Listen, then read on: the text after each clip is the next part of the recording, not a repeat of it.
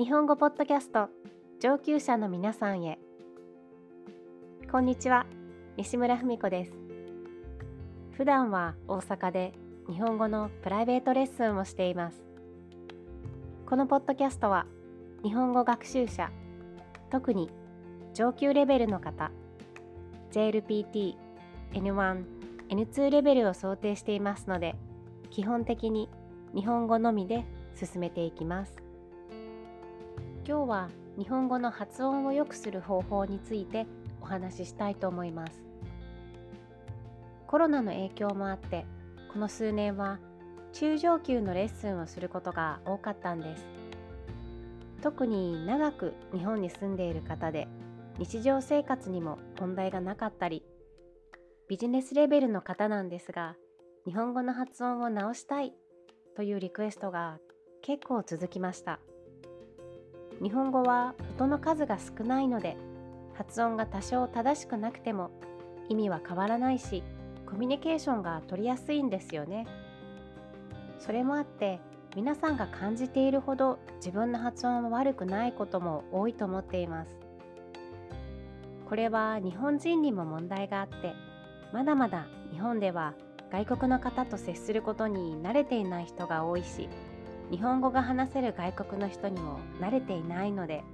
本当は気にしすぎなくてもいいのに気にしすぎている方が多い印象があります。日本人だって大阪弁のようにいろいろなイントネーションや発音で話していますからね。ただ日本語の音が好きでできるだけ日本人に近い発音を目指したいという方もいますよね。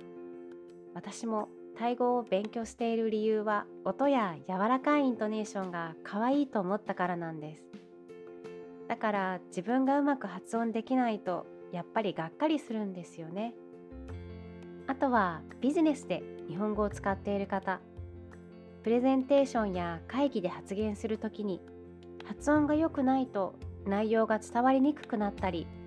集中して聞いてもらえないこともないとは言えません。私のレッスンでは日本人にとって聞きにくい発音を聞きやすい発音に直したり一つ一つの単語の発音を細かいルールで覚え直すのではなく意味の塊で日本人っぽいイントネーションに直す練習をメインにしています国に関係なく皆さんが苦手なのは小さい「つ」の音ですね。来てと切って世間と石鹸これは意味が変わってしまいます。とは言ってもこれも文脈でわかるのでほとんどの場合問題がないんですが聞き取りにくい発音にはなります。リズムが違うからなんですね。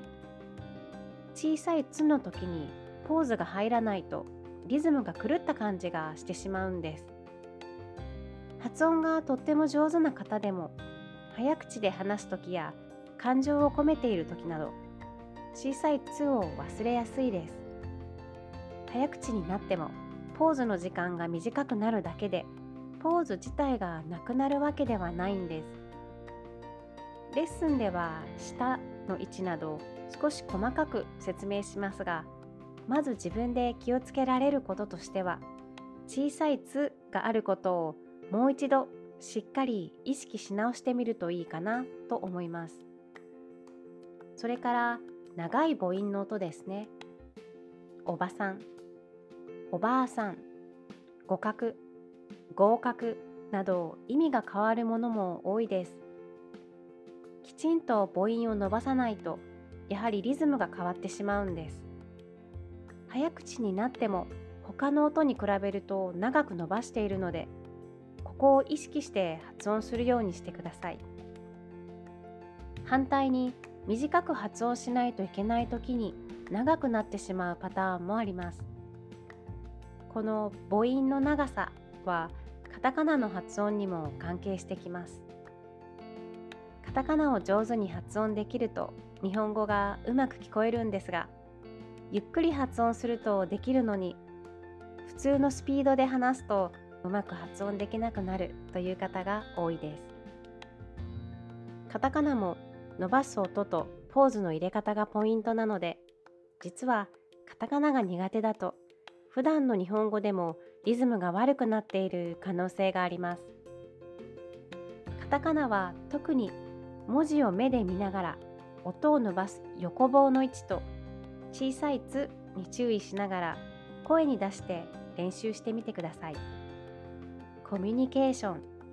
イントネーションコンプレックスなど伸ばす音小さい「つ」の場所に気をつけて練習してみてください。それから全体のイントネーションです。昔から日本語は平らに話すとかフラットに発音するとよく言われるんですが実際にはフラットなものは少ないんですよね。成長のあるタイ語や中国語のように上がったり下がったりするわけではないんですが山を描くように滑らかに上がって下がるパターンとフラットなパターンこの組み合わせがメインなんです。フラットに読みすぎると「私は日本人です」とちょっとロボットみたいに聞こえるんですね。